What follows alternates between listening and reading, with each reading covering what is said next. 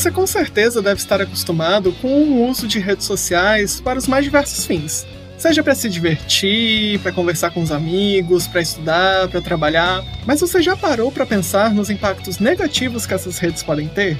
Essas tecnologias, sem dúvida, trazem vários benefícios para nossa vida, mas elas também podem trazer alguns prejuízos que nos impactam para além do digital e muitas vezes nós nem nos damos conta. Eu sou Vitor Comenho e é sobre isso que a gente vai conversar no Rota Alternativa de hoje. Vamos lá, que o papo ficou muito legal. Hoje, para falar desse tema com a gente, a gente tem dois convidados incríveis. Eu vou pedir para cada um deles se apresentar. Nicolas, você pode falar um pouquinho para a gente, você? Oi, gente, tudo bem? É, me chamo Nicolas, né? Trabalho hoje como head de engenharia aqui na Educação e muito bom aqui estar falando com vocês. Prazer, Nicolas, te receber aqui no nosso podcast. Camila, você pode se apresentar para gente? Claro. Oi, gente, tudo bem? Eu me chamo Camila, Camila Luiz. Eu sou psicóloga por formação. Ao longo da minha trajetória, eu tive uma formação muito direcionada para a área educacional e também para a área clínica. Eu tive algumas experiências diferentes aí, eu trabalhei com grupos psicoeducativos, com escolas, com, com ONG, e hoje eu atuo como especialista de soluções educacionais aqui no SAS e também como psicóloga clínica. Show, Camila. É um prazer receber você também. Espero que vocês gostem da experiência de participar aqui do podcast. Hoje a gente vai falar um pouquinho sobre redes sociais, a nossa navegação né, nessas, nesse universo e como é que afeta um pouquinho a nossa vida. É, a gente vê hoje em dia muitas publicações, muitas produções falando um pouco dos efeitos nocivos, né? Que essas redes podem ter, mas eu queria entender um pouquinho é, de você, Nicolas. É, essa navegação, ela é de fato tão problemática? Ela não depende do usuário exclusivamente, o comportamento dele na, nas redes sociais? Eu acho realmente um tema bem complexo, assim. Eu acho que ela passa a ser problemática como boas coisas na nossa vida aqui quando ela é usada demasiadamente, assim, né? Então, acho que quando você é, tem um uso muito contínuo, né, e que você passa a ter pouco senso crítico sobre as coisas que você consome numa rede social, né? E isso pode ser problemático, sim, né? Às vezes eu vejo muitas pessoas que estão é, tão engajadas ali, às vezes, no, na informação que está no trends do momento, na, na, última coisa que saiu agora, opiniões às vezes muito já preparadas e, e, e, sem ali uma argumentação, né? Eu sempre gosto de falar que tweet ele só tem um número limitado de caracteres, né? Então é muitas vezes lacração e às vezes pouca informação bem produzida lá dentro, né? Às vezes pouca é, argumentação técnica em cima do que está sendo discutido. Então, assim, sem falar de vários outros problemas, né? Da, da como a gente às vezes despersonaliza quem está do outro lado. Então, assim, eu acho que sempre um uso, quando é um pouco excessivo, eu acho que ele passa a ser um pouquinho problemático e ele traz algumas consequências, sim. Eu concordo muito com, com o Nicolas nesse ponto de que a ferramenta em si, a rede social em si, ela não é boa nem ruim. Ela é uma ferramenta, ela é o que ela é. É, uhum. O que a gente faz dela, como nós utilizamos enquanto sociedade, é, tanto de uma forma como, de uma forma coletiva como de uma forma individual, é que vai dar o tom. É, que eu posso dizer que o que a gente tem escutado, tanto nas rodas de conversa, como que eu escuto também na clínica e das pessoas que eu conheço que também atuam na clínica, é que as redes têm trazido sentimentos, emoções comuns às pessoas de uma forma geral é, exaustão, cansaço mental, cansaço físico também, né? O fato de você ficar de frente para uma tela durante muito tempo, um sentimento de inadequação muito grande, é, até a percepção alterada do tempo mesmo, falta de concentração, comprometimento da memória, até se a gente considerar o volume de informação que nós temos acesso a todo momento, né? Perfeito. Inclusive esse ponto que você trouxe da saúde mental, né? É, às vezes a gente tende muito a achar que o que a gente faz no digital é o digital e a nossa vida real é a vida real e são coisas diferentes, né? Mas cada vez mais a gente percebe que tem de fato impactos do que a gente faz no digital, entre muitas aspas, na vida real. É, inclusive, a questão, um ponto muito em, alta hoje é o cyberbullying, né, que tem sido pauta em diversos locais.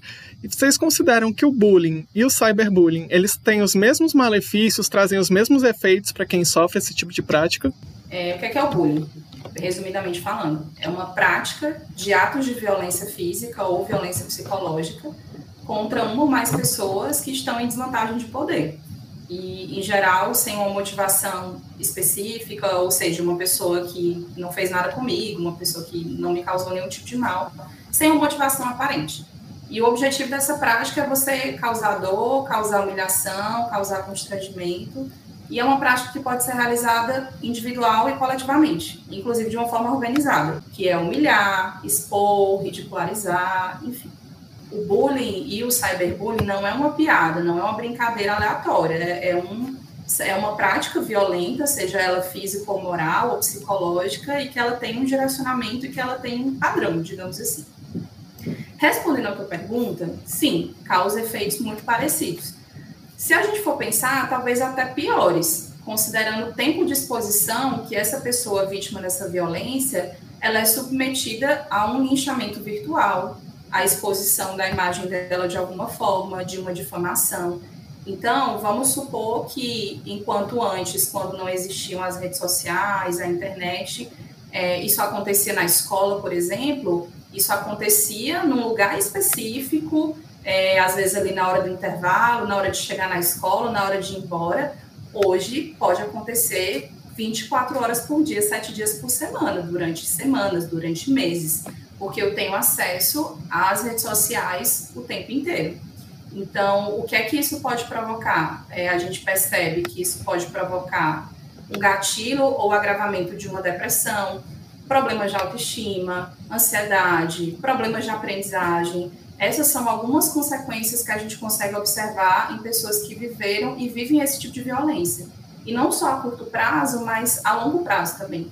Então, é, a gente pode dizer sim que causa efeitos muito semelhantes e, em alguns contextos, efeitos até mais graves. É, quando a gente entra num universo um pouco mais virtual, você nem vê essa pessoa, você nem sente que está fazendo mal a alguém de uma forma tão clara assim, né? Então, o filtro, ele acaba sendo muito maior. E o engajamento com isso pode ser ainda maior. Né? Então, imagine que eu faço uma brincadeira nesse grupinho ali, ataco alguém ali, ou enfim. Mas eu ainda estou no grupo, ainda estou no local. Quando eu faço isso na rede, cara, isso não tem mais um limite, pode existir um tal de um cancelamento, né? Então, a, a, consequência pode ser pior, né? Muitas pessoas às vezes fazem esse ataque em rede virtual, isso ganha uma escala e a pessoa não tem nenhuma possibilidade ali de se defender, mas ela ignora e fica com aquilo dentro dela, né? Então, às vezes, algumas pessoas, é, isso obviamente em cenários mais complexos, né, geralmente envolvendo pessoas públicas, pessoas que recebem ataques em massa, é a despersonalização absoluta, como o Nicolas estava falando, do, da alteridade, né, da alteridade do, do outro, assim, realmente. Então, eu acho esse tema super interessante e, e muito complexo também. É, inclusive, vou querer escutar o, o episódio que, que vocês gravaram. Primeiro, eu acho que é super importante que a gente faça aqui uma distinção. A expressão cultura do cancelamento, ela não dá conta da profundidade desse fenômeno, tá? É, cultura do cancelamento é o termo que a gente tem utilizado, é o, é o termo da moda, mas eu acho que a gente pode chamar isso de outros nomes que vão dar o peso real para essa prática que tende a acontecer predominantemente nas redes sociais. O que é que o cancelador quer? Ele quer destituir o outro, não é isso? Ele quer destituir a integridade do outro de alguma forma. A, a, as opiniões que nós aprendemos ao longo do tempo, elas vão mudando. O que eu, Camila, penso hoje é totalmente diferente do que eu pensava há 10 anos atrás, 20 anos atrás. O que hoje nós entendemos como pertinente ou não enquanto sociedade é muito diferente do que nós entendíamos a, a, a, na época da escravidão, por exemplo. E o ser humano, em geral, não gosta do enfrentamento. O ser humano, em geral, ele não gosta do confronto, da briga, do, do você se defrontar com aquele que pensa diferente de mim. Estruturalmente, o que eu espero e vocês esperam do outro é validação, é que você concorde com aquilo que eu estou falando e com aquilo que eu penso e a forma como eu enxergo o mundo. Quando as redes sociais não existiam, demorava muito mais tempo para as pessoas perceberem que para eu perceber na verdade que as pessoas não estavam gostando do que eu estava falando, das minhas teorias, né? Hoje em segundos você é completamente bombardeado, é, bombardeado pela opinião de milhares de pessoas. Então, é super compreensível, compreensível que nós tenhamos medo de nos manifestarmos e de emitirmos algumas opiniões. Agora, se eu não aprendo a lidar com isso, dificilmente eu vou conseguir aprender a me manifestar em público e expor o que eu penso. E quando eu falo expor o que eu penso, eu não estou falando do intolerável e do absurdo. Porque às vezes as pessoas confundem liberdade de expressão dentro de um regime democrático com coisas que elas podem falar de qualquer forma para qualquer pessoa, porque simplesmente passou pela cabeça delas. E aí, é, eu acho que mais do que ficar aqui é, trazendo frases de efeito, trazendo, trazendo pontos, é chamar as pessoas que estão nos ouvindo à reflexão. Você que, que nos escuta aqui, você realmente acha que você pode se sentir à vontade para emitir qualquer opinião em qualquer espaço, seja ele real, seja ele digital? como as redes influenciam né, o nosso psicológico e emocional, acho que só isso já dava um programa inteiro e talvez muitos, vários programas. Mas o universo digital tra também traz algumas outras questões, né? Inclusive a Camila comentou agora de regulamentação. A gente sabe que as leis elas evoluem bem mais devagar do que as redes. E um dos problemas que hoje é bem conhecido é o roubo de dados, né? tanto por informações que você coloca num cadastro, enfim, dados mais sensíveis, como também o quanto você expõe. A gente tem aí Twitter Instagram com várias correntes, e muitas pessoas acham que isso não oferece nenhum tipo de ameaça, ou então que de repente só é uma ameaça para pessoas famosas, conhecidas, mas quanto de fato isso afeta ou pode afetar as pessoas, e inclusive as pessoas assim, né, do dia a dia, um amigo, seu familiar, até mesmo você. É, existem. Hoje é um tema assim que é, é muito comum, desde pessoas né, estarem recebendo ali o seu conhecido, seu vizinho recebe um golpe ali e, tem ali, devido a um roubo de dados, a pessoa consegue é, é, fazer algum tipo de atitude maliciosa, como né, você às vezes vê notícias de grandes empresas que hackers fizeram roubo de dados e usam aquilo como ativo, né? Então, assim, todo mundo, de certa forma, está vulnerável, assim, acho que existem alguns cuidados. É, o fato de você estar cadastrado, às vezes, em plataformas um pouco mais conhecidas, essas plataformas acabam que elas têm um cuidado um pouquinho maior em como elas regulam o, o, os seus dados, né? Então, elas tendem a é, seguir certas normas, né, de, de proteção dos dados das pessoas. É, o problema às vezes está muito em como a gente às vezes usa, né? Hoje a gente se cadastra em, sabe, em vários sites, existem vários tipos de é, programas, né? Existem, por exemplo, acho que todo mundo que já deve ter recebido aquele link que você olha e clica e tem um cadastro. Ali é, a gente chama muito de phishing isso no, na parte de, de, de segurança, né? Que é quando eu estou ali meio que pescando com, jogando essas iscas né, para os usuários pescarem e eu ter acesso aos dados dele. Existem software que às vezes você baixa e, e você clica no link, baixa um software que ele já vai para a área do seu computador ou do seu telefone para buscar seus dados.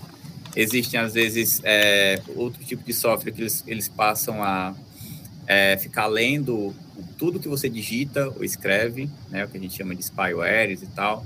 A gente fala muito também da questão da engenharia social, né? Que às vezes você compra numa loja, né? Então, às vezes uma pessoa chega e lhe liga, olha, eu, eu sou vendedor dessa loja, chegaram alguns produtos, vamos atualizar seu cadastro. E aí, e aí você, às vezes, tão rápido, você pensa, caramba, a pessoa da loja, eu vou aqui passar meus dados para ela, mas quem garante que ela é dessa loja, né? Quem garante que ela é a pessoa que ela diz ser, né?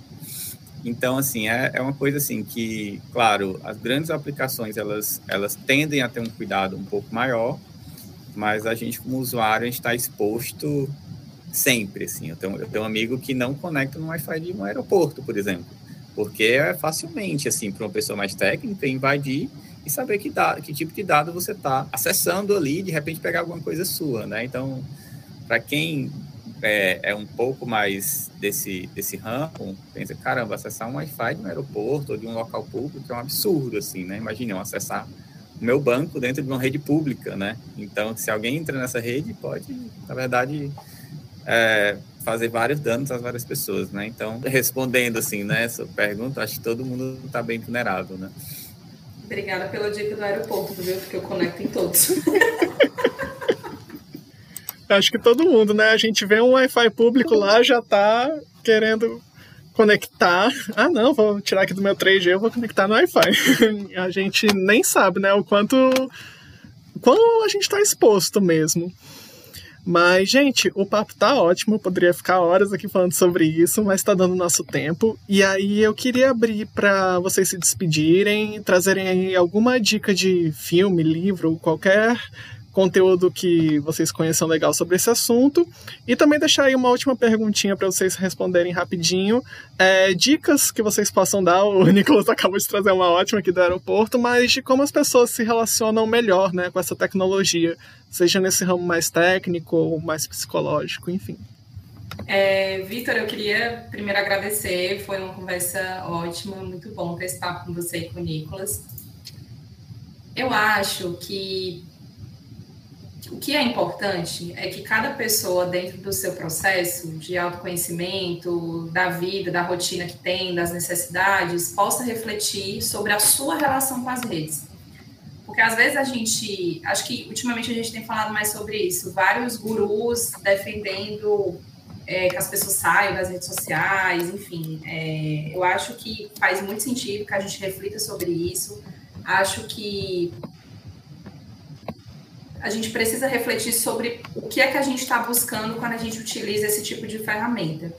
É, trazendo até um relato pessoal, eu fiz uma escolha pessoal de não utilizar mais redes sociais, só o WhatsApp que eu, que eu utilizo, mas Twitter nunca tive, Facebook desativei há muitos anos, Instagram é mais recente, e foi uma escolha pessoal que eu fiz, que eu reflito sobre ela todos os dias, que veio de um processo, porque é, eu comecei a perceber prejuízos pessoais em relação a pontos diversos e eu fiz uma escolha disso, que me traz mais prejuízo do que benefício. Então, é, foi uma escolha que eu fiz, mas eu não acho que todas as pessoas precisam ir por esse caminho. Eu só defendo fortemente a ideia de você sair do automatismo e você refletir sobre, sobre, sobre essa utilização.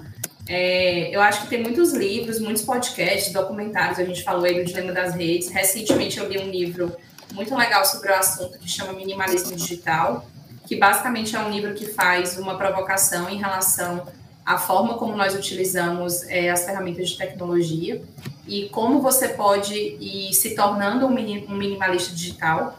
Eu estou nesse processo, eu preciso muito da tecnologia para fins de trabalho e para fins de estudo também é, e para me conectar com as pessoas, para conversar com a minha família, por exemplo, que mora longe, com os meus amigos. É, mas para algumas coisas que um dia a tecnologia foi super importante para mim, hoje ela não é mais. Ela, ela se tornou, na verdade, uma coisa ruim para mim. Então, eu ressignifiquei alguns pontos e essa foi a minha forma de lidar mas inclusive recomendo a leitura do livro. Eu acho que ele, ele tem perguntas muito interessantes para você se fazer e ele dá dicas de como você pode, aos poucos, ir se tornando esse minimalista digital, se você quiser, obviamente. E eu queria recomendar também o Dilema das Redes, é, porque eu acho que é um documentário que, de uma forma muito didática, ele fala dos prejuízos e dos impactos e de como as redes sociais elas são pensadas para de fato fazer as pessoas se tornarem viciadas nelas, né? E, e os, os, prejuízos que elas trazem.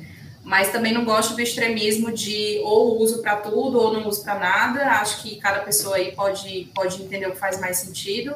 Só sair do automatismo e entender que a vida real é muito mais interessante. Acho que existem várias outras coisas mais legais que a gente pode fazer do que ficar três, quatro horas rolando um feed. E aí o desafio é você encontrar essas coisas que podem te preencher de outras formas também. Basicamente isso. E, mais uma vez, obrigado pelo espaço. Boa, eu assim eu concordo bastante, é, tanto com as recomendações aí de, de livros e, e, e, filmes. Eu acho que é uma tendência das redes a gente cair nesse automatismo mesmo. E eu, eu sempre tento não vou colocar aqui como recomendação, porque eu sinto que eu estou aprendendo todo dia e também significando todo dia o uso das redes, né? Que a, que a tecnologia está muito presente, né? E, e, com ferramentas diferentes, e você tem que estar tá refletindo sempre qual faz mais sentido, enfim, para você. Mas eu acho que se perguntar se você, com aquele uso, aquela coisa que, que veio e nasceu durante as redes, você está feliz, assim, né? Sei lá, de repente apareceu uma recomendação de um filme, todo mundo está assistindo o filme, e o filme às vezes não tem nada a ver com você. Você vai assistir filme. Você, foi, você realmente queria assistir aquele filme? Ou se foi uma coisa que você foi no automático, você quis se engajar, você quis comentar? Então, então é, eu acho que isso é uma boa pergunta que eu me faço, né? Se eu fui feliz fazendo alguma coisa que nasceu um pouco ali da, da, da do engajamento da rede social. Lembrar que sempre existe uma pessoa do outro lado, então acho que a Camila até falou, se perguntar um pouquinho antes como você agiria se estivesse vendo a rede social, e eu faço um pouco a comparação já com aqueles, aquelas pessoas que, quando vão para o estádio, começam a xingar todo mundo no, no, futebol, né? A rede social não é um despejo das nossas lamentações, assim, eu acho que a gente tem muitos problemas, eu acho que, cara, talvez uma terapia, talvez outro tipo de coisa ajude nesse aspecto, mas tentar lembrar disso, porque, de novo, é uma armadilha que a gente pode cair e, no geral, acho que moderar, né? Eu acho que ó, se você tá, se você usa como uma forma de interagir, se você usa como uma forma de se informar, lembrar que está numa bolha. Se você está querendo, olhando para a rede social, um pouco mais de engajamento, entender que ali é um, um universo um pouquinho paralelo, né? Lembrar o que é a vida real, lembrar o que, é que importa para você no final do dia. Eu acho que mais por aí.